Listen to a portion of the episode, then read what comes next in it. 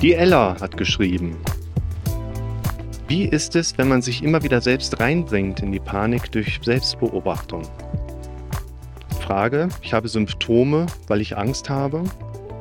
Wenn Symptome auftreten bei Angststörungen, haben sie eine Bedeutung und sagen einem auch etwas. Und Symptome sind auch gleichzeitig der Schutz. Na, dann gehen wir auf diese Fragen mal ein. Willkommen zum Podcast für mentale Gesundheit, Zufriedenheit und Wohlbefinden. Ja, zum einen die Frage, was kann ich machen, um aus dieser Selbstbeobachtung rauszukommen? Das ist ein Punkt, den wir in dieses typische Trainingsmuster eigentlich reinstellen. Das bedeutet, die Eigenschaft, die ganze Zeit immer so in sich hineinzuhorchen, ist eine, die uns grundsätzlich auch so ein Stück weit einfach angeboren ist. Die ist gesund, das sollten wir so machen. Und wir können aber, ähnlich wie alles andere in unserer eigenen Wahrnehmung auch, mit der Zeit einfach trainieren. Das heißt, irgendwann, wenn irgendein Ereignis uns mal in die Richtung gebracht hat, dass wir angefangen haben, so mehr in uns hineinzuhorchen, weil irgendein Symptom mal da war, weil da irgendwo da mal die Panik da war, weil irgendwo ein anderes Phänomen uns mal geärgert hat, dann lernen wir einfach in diesem Kontext in unsere ja, innere Wahrnehmung mehr hineinzuhorchen als in das, was um uns drumherum ist. Das hat auch was mit Übung zu tun. Wenn du also durch deine Selbstbeobachtung immer wieder auf deine Symptome einfach so geschubst wirst, dann ist das keine Krankheit, das ist kein Defizit, das ist kein Nachteil, sondern wenn du immer wieder auf deine Selbstbeobachtung fokussiert bist und dann mit Symptomen darauf reagierst, dann bist du im Moment noch darauf trainiert.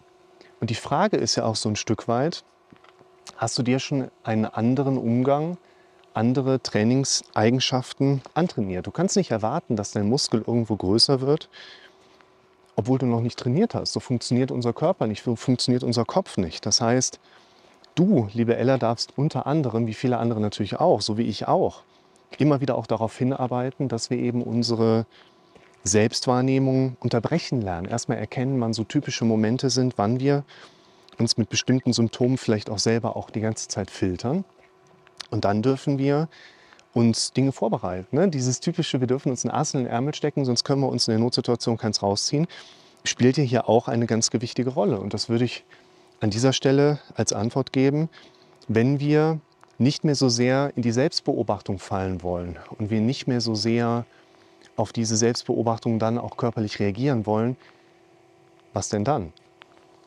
Da darf uns eine gute Antwort auch erstmal in den Sinn kommt. Die dürfen wir erarbeiten. Das ist wie ein Plan, den schmieden wir. Da hauen wir nicht einmal irgendwo drauf und fertig ist, sondern Pläne werden regelrecht geschmiedet. Das heißt, da dürfen wir uns auch ein bisschen Zeit geben. Und dann werden wir nachher auch mehr und mehr einen Zustand erleben können, wo wir uns durch unsere Symptomatik eben nicht mehr so ärgern lassen. Und die Bedeutung von Ängsten, um auf diese Frage so ein Stück weit einzugehen, können wir irgendeine höhere Bedeutung aus unseren Ängsten herausziehen? Ich würde sagen, nein.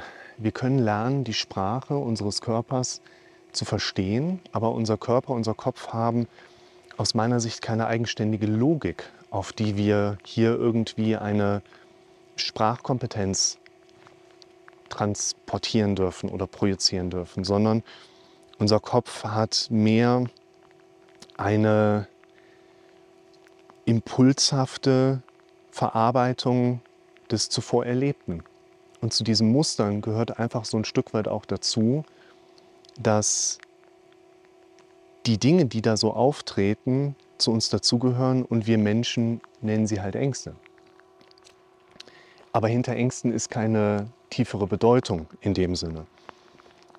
Die Befürchtungsmuster, die wir Menschen da normalerweise so haben, sind ja ganz normale Befürchtungsmuster, die in dieser Grundstruktur, in dieser wirklich rudimentären Grundstruktur unseren Vorfahren dabei geholfen haben, zu überleben. Das müssen wir immer auch im Kopf behalten. Und diese Überlebensstrukturen, da gibt es keinen, aus meiner Sicht, tieferen Sinn hinter, den wir da hineininterpretieren könnten. Insofern ist aus meiner Perspektive eben wichtig, dass wir nicht versuchen, unsere Angst zu bekämpfen oder zu besiegen, sondern dass wir eher versuchen, unserer Angst einen gewissen Raum zu geben.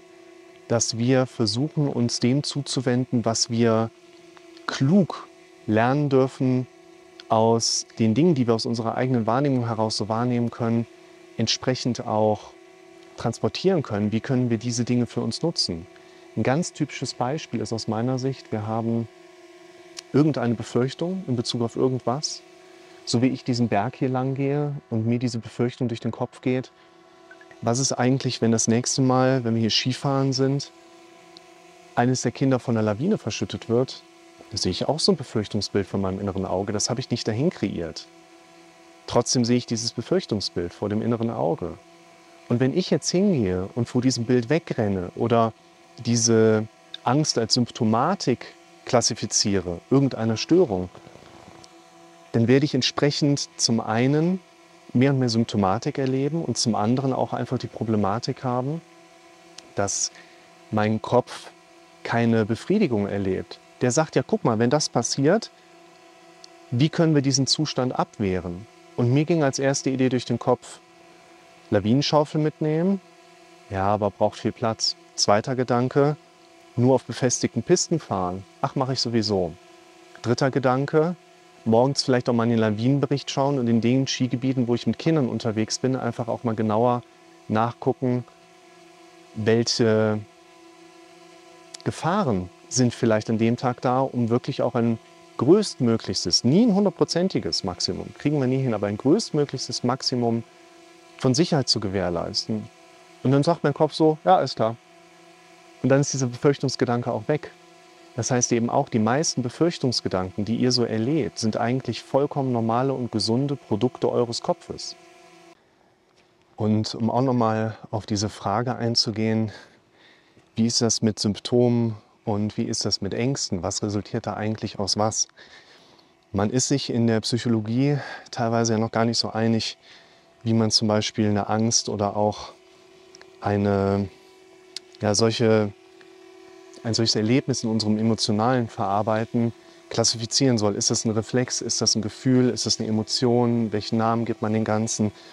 Eine der Probleme, die ich in der Psychologie sehe, weshalb ich meine Psychologiebestrebungen auch mehr oder weniger an Nagel gehängt habe, ist ja, dass sich dort Experten eigentlich den ganzen Tag nichts anderes produzieren, als sich mit anderen Experten über irgendwelche Thesen zu streiten. Und ich wollte Menschen helfen, und mir selber ein schönes Leben machen und nicht mit anderen Psychologen über irgendwas streiten.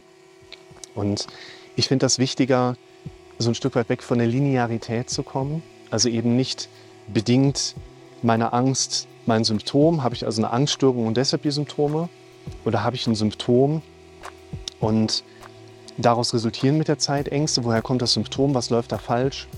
Ich gehe in meiner Praxis und auch in der Online-Beratung immer wieder eigentlich zu diesem Punkt, welche Phänomene an sich sind denn da, ohne denen direkt so eine Bewertung auch zuzuschieben.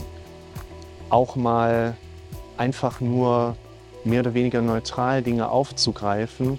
Was beschäftigt einen Menschen? Also welche Bilder sind da? Welche auditiven Mechanismen sind im Verständnis eines Menschen so da? Und wenn wir dort ein Stück weit reingucken, dann sehen wir eigentlich ganz oft, ist die Angstsituation, Symptomebene, die jemand erlebt, eigentlich sehr adäquat. Nicht unlogisch, nicht inadäquat. Die Ängste, die wir Menschen erleben, sind als Reaktion auf die Dinge, die wir im Kopf erlebt haben, eigentlich immer eine logische und noch eine adäquate Reaktion. Deshalb, liebe Ella, wenn du mal schreiben möchtest, was genau dich so beschäftigt, dann können wir noch näher darauf eingehen und ich kann dir noch bessere Empfehlungen aussprechen, was genau solltest du in Zukunft tun.